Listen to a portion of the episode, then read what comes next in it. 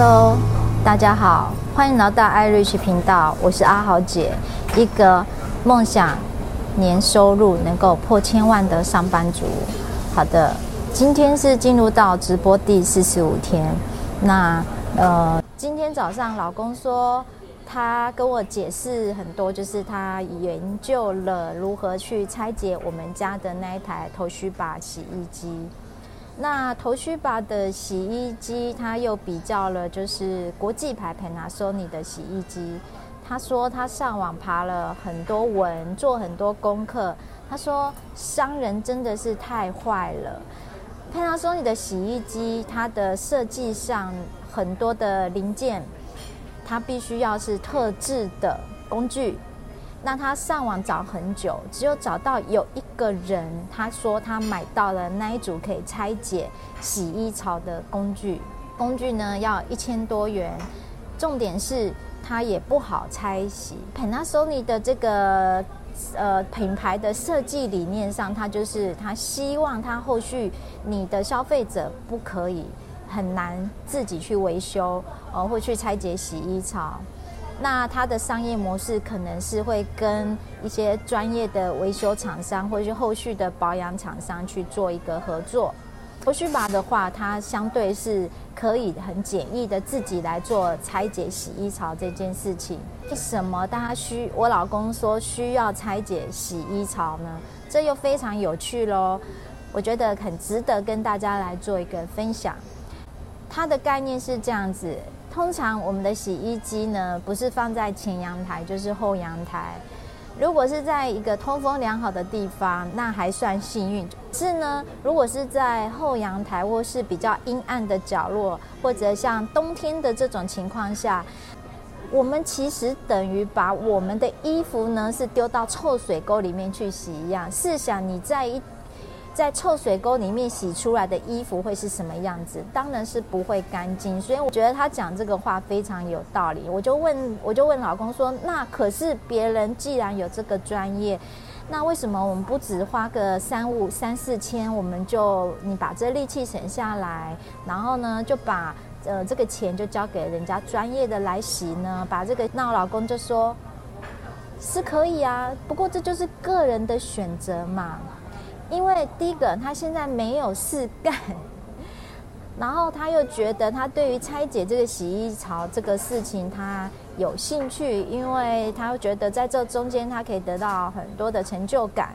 所以他觉得没有对错，这就是一个选择。那我说，那如果你这样拆一拆，如果把洗衣机拆坏了怎么办呢？那老公回答就更妙，他说。那就是最坏的结果嘛。如果洗衣机就是这样子，婴儿拆坏了就买一台新的就好了嘛，不会怎样啊。那知道最坏的结果就是可能会坏掉，那刚好就换一台新的洗衣机不就好了吗？诶，我觉得这话真是太有人生智慧了。我们的人生困境不也是如此吗？大部分我们都是选择刻意去忽视掉这样的一个人生困境，我们假装它是干净的，它是 OK 的，我们每天还是在这里面去打滚，不是吗？呀，你看哦，我今天只是把这样一个讯息呢，我只是如实的呃传达给我的朋友知道。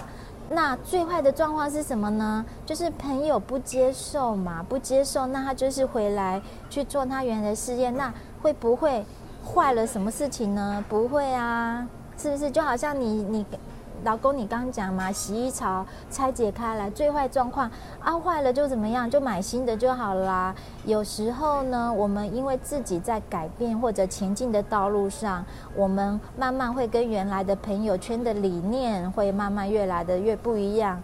那你知道你这个讯息分享出去之后，那很好啊，呃。愿意跟你同行的，那么你们关系，我们的关系就更紧密。那不愿意跟我们同行的话，那我们正好就是，呃，在朋友的汰换上，我们是不是就好像洗衣槽一样，我们就汰换了新的一个洗衣槽一样呢？那我可以让我们的衣服更加干净，一样会让我们的人生更加的在清楚我们自己要前进的道路上，不是这样说吗？好的，所以今天阿豪姐的直播第四十五天的分享。就到这边。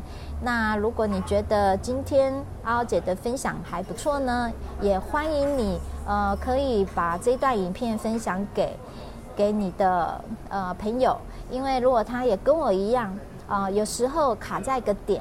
然后，或者是跟老公的这个对话上，他有一些呃常常无法沟通的状况呢。那我觉得我今天的这种个早上跟老公的对话的这种过程啊，我觉得也蛮值得给呃可以分享给有相同状况的朋友。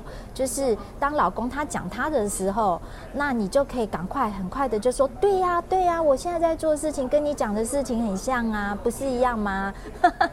我觉得呢。多讲几次，那某一天我可能就哎，老公就听进去了，不一定啊，对不对？